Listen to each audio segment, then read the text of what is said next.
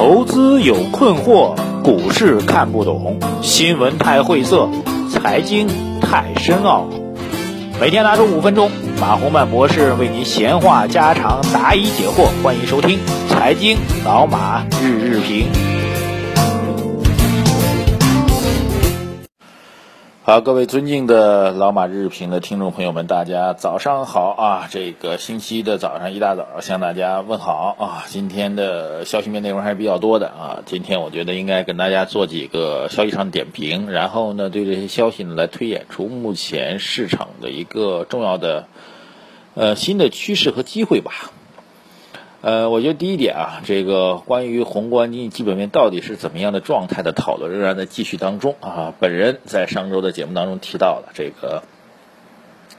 整个的经济增长速度百分之七的增速是有水分的啊，是被高估的啊。然后在周末的时候，一篇呃一篇跟我这观点一样，但是比我更狠的文章出来了啊。国泰君安的一个报告啊，明确指出这个。上啊二季度吧，二季度的经济增长速度扣除掉水分之后，增速只有多少呢？各位，它只有百分之五啊。我们的速度公开的速度是百分之七啊，这个比较狠的一个报告。当然，对于官方的观点来说啊，官方媒体的观点认为呢，这个百分之七的增长速度仍然是不错的，仍然是中高速增长，仍然是等等等等的。这是一个呃关于宏观经济基本面的一个数据上的争论啊。首先告诉大家，就是分歧已经开始显现，但是啊，除了这分歧之外，比较。一致的看法就是二季度啊，不管是名义上的百分之七，还是国泰君安说的实际上的百分之五，呃，未来三四季度的经济增速都会比二季度要好啊，所以这一点还是一个争议背后一个偏利好的一个消息。然后啊，比较重要的消息出来了，就是我们的最高的调控部门的负责人啊，我们的国家主席习近平。对经济基本面发表他看法啊，以前对经济基本面发表看法一般是国务院这个层面，李克强总理啊，现在是国家主席习近平啊，层次更高一些。他说，当前中国经济形势和运行的态势总体是好的，经济发展长期向好的基本面没有改变，经济韧性好、潜力足、回旋空间大的基本特质没有改变，经济持续增长的良好支撑的基础和条件没有改变，经济结构调整优化的前进态势没有改变，一定。最后一句话啊，一定要有信心。呃，说实在的啊，作为一个独立评论员来说啊，如果没有最后这一句话啊，我觉得还蛮好的啊。其实是告诉大家，这个我们最高调控部门对市场的一个充满了一个能力吧，充满能力，充满了信心。那非要加上这一句，一定要有信心，反而让我觉得有点怪怪的啊。呃，就是为什么要告诉大家，你们一定要有信心？那这句话什么时候说呢？一般是没有信心的时候，或者信心不足的时候才会说。哎，对，我们足球队业绩特别差啊，踢得特别差，你们打起劲来，我们外援马上就到了啊，你们一定要有信心。对，言外之意您懂的啊，不说太多啊。所以第一个今天要跟大家交流的信息就是信息啊，不是信心啊，信息就是这个宏观经济基本面的争议依然存在。这会成为未来整个资本市场大势啊，大的趋势。到底很多人在问嘛？这反弹既然开始了，能够涨到多少钱呢？四千点、五百点、五千点、六千点啊，或者涨到这个一万点，对不对？呃，这个点位呢，显然是会受到经济基本面的一个影响，所以这是第一个必须要交代的啊，交流的一个情况。呃，根据这个情况，我做一个简短的一个推演吧，就是下半年宏观经济。会转好啊，但是转好的动力不是那么乐观。呃，转好的动力下半年呢，主要还是来自于这个固定资产投资，就是房地产为代表的固定资产投资，这一点再次给大家强调一下。呃，然后今年上半年，特别是二季度的这个第三产业的增加值放量，其实主要和股票市场交易活跃是有关系的，所以在今年下半年的这方面会受到制约。呃，所以从这意义上来讲呢，整个经济增长的态势呢，可能会是一个非常缓慢的一个增速的一个提升啊，这一点呢，会对整个股市的大盘的指数的提升呢，提出一个比较高的一个难度。就是对于点位呢，至少目前来说吧，对于反弹的点位，基于经济基本面来说啊，我们看的并不高啊。当然，大家也知道了，这实际的点位呢，最终会受到这个市场情绪啊。资金面呀，啊，甚至娱乐面啊，啊，这舆论面啊等等各方面的影响啊，所以基于经济基本面的点位来看的话，不会看得很高。这是我今天要跟大家交流的第一点。第二个信息呢，其实就是仍然是跟我们的国家主席习近平先生是相关的啊。习主席在周末的时候去，呃，视察了相关的东北的一些这个老工业建设基地啊，特别提到了这个要加快支持力度，增强内生的一个动力。呃，在长春。召开了部分省区党委主要负责人的座谈会啊，这应该是以这个既然叫做党党委的主要负责，应该是用总书记的身份去进行视察的。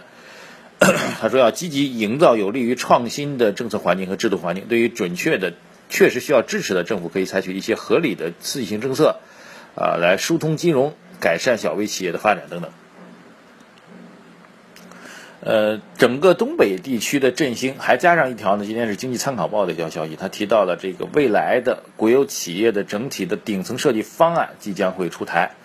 啊，目前方案呢已经进入到倒计时的阶段，包括混合所有制改革、员工持股、国资委的职责、这个央企的划分等等。所以非常重要的一点啊，这点我觉得大家应该引起关注的就是，在整个经济基本面相对偏平稳的格局情况下。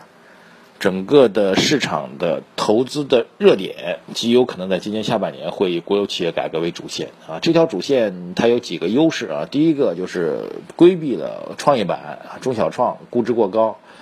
呃，市场风险过大的一个问题啊。第二个规避了监管部门不太认可创业板继续疯涨的问题。第三一个就是啊，监管部门或者说调控部门吧或者市场主流的观点呢，还是比较认可国有企业改革的。毕竟所谓的改革牛啊，改革牛这牛还在不在呢？需要一定的题材的板块的概念的支撑，呃，国有企业改革显然属于改革牛的一个重要的范畴，所以从这意义上来讲呢，今年下半年国有企业的改革的题材股啊，他们能够上涨的话，第一它不会涨太多啊，比如说交通银行已经出了国有企业改革的相关方案，但是你说涨得很大吗？也没有，但是走的相对于大盘来说却强很多啊，所以这是一个相对概念。所以它这种板块，第一迎合了基本的一个政策引导的诉求啊，第二一个它的涨幅又不会特别大啊，因为它的盘子比较大嘛，所以又符合了这个资本市场监管部门希望所谓慢牛慢涨的这样一个逻辑，所以这极有可能会是下半年的一个投资的一个逻辑和重点。今天要跟大家分享的第三条的一条消息呢，就是我在周末时候其实加班评了一下啊，关于互联网金融的，有空您可以在。啊，打开来听一下啊！互联网金融的指导意见打了互联网金融行业一个屁股啊，打了一个板子。这条消息的出来呢，确实是开始标志着整个互联网金融或对于互联网创新，我们的政策从极度的宽松、极度的默许、极度的支持，开始转到要立规矩、做政策、打板子这样一个方向。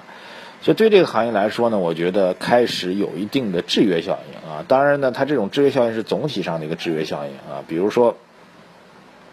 互联网金融创新当中的配资啊，Home 系统、恒生电子 Home 系统在这次股灾当中充当了菜刀的角色啊。当然，菜刀本身，你说杀人的人用菜刀砍了人，菜刀有没有责任呢？呃，可以说菜刀没责任吧。那毕竟杀人的人是人犯的错。但是这菜刀作为一个凶器，它会被作为呈堂证供，哈，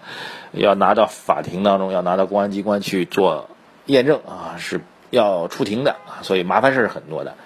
呃，Home 系统有点像这样类似，所以互联网金融这种东西发展的，当你需要它的时候，它就是一把可以切菜的刀哈，削铁如泥。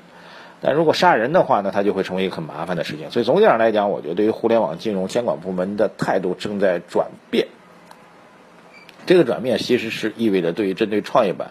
针对中小创、针对一些这个科技型板块来说，将会面对比较大的一个市场的压力和风险。啊，当然翻回头来讲，已经取得市场竞争优势地位的啊，已经有这个护城河效应的，巴菲特说的护城河效应嘛，这些个股它反而可能会获得什么？获得一个制度的溢价，就是你在新加入进来的，你可能适应不了这个比较严的一个监管的一个导向。啊，但是我们已经成型的这些互联网金融类的公司可能会获得一定的优势啊，它有助于整个行业的一个强者恒强，所以这是我今天要讲的第三点。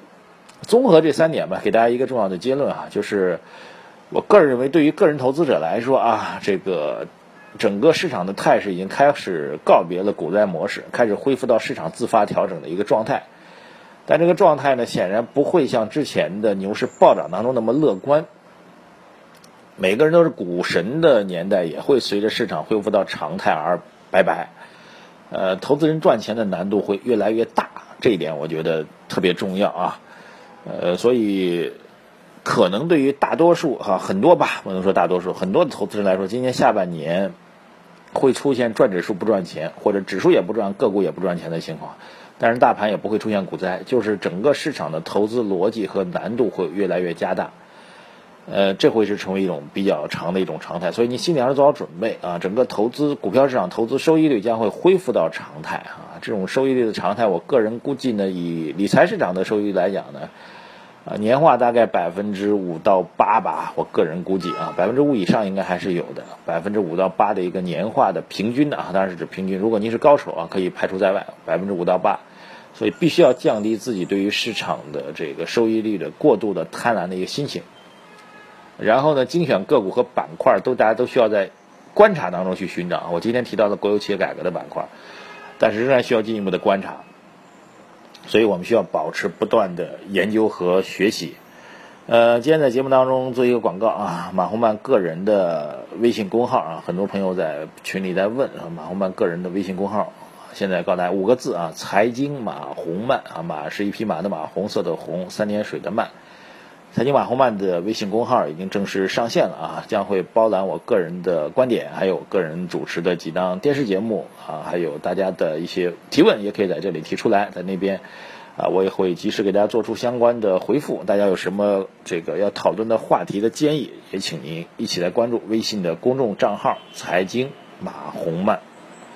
谢谢大家的收听啊，希望今天的。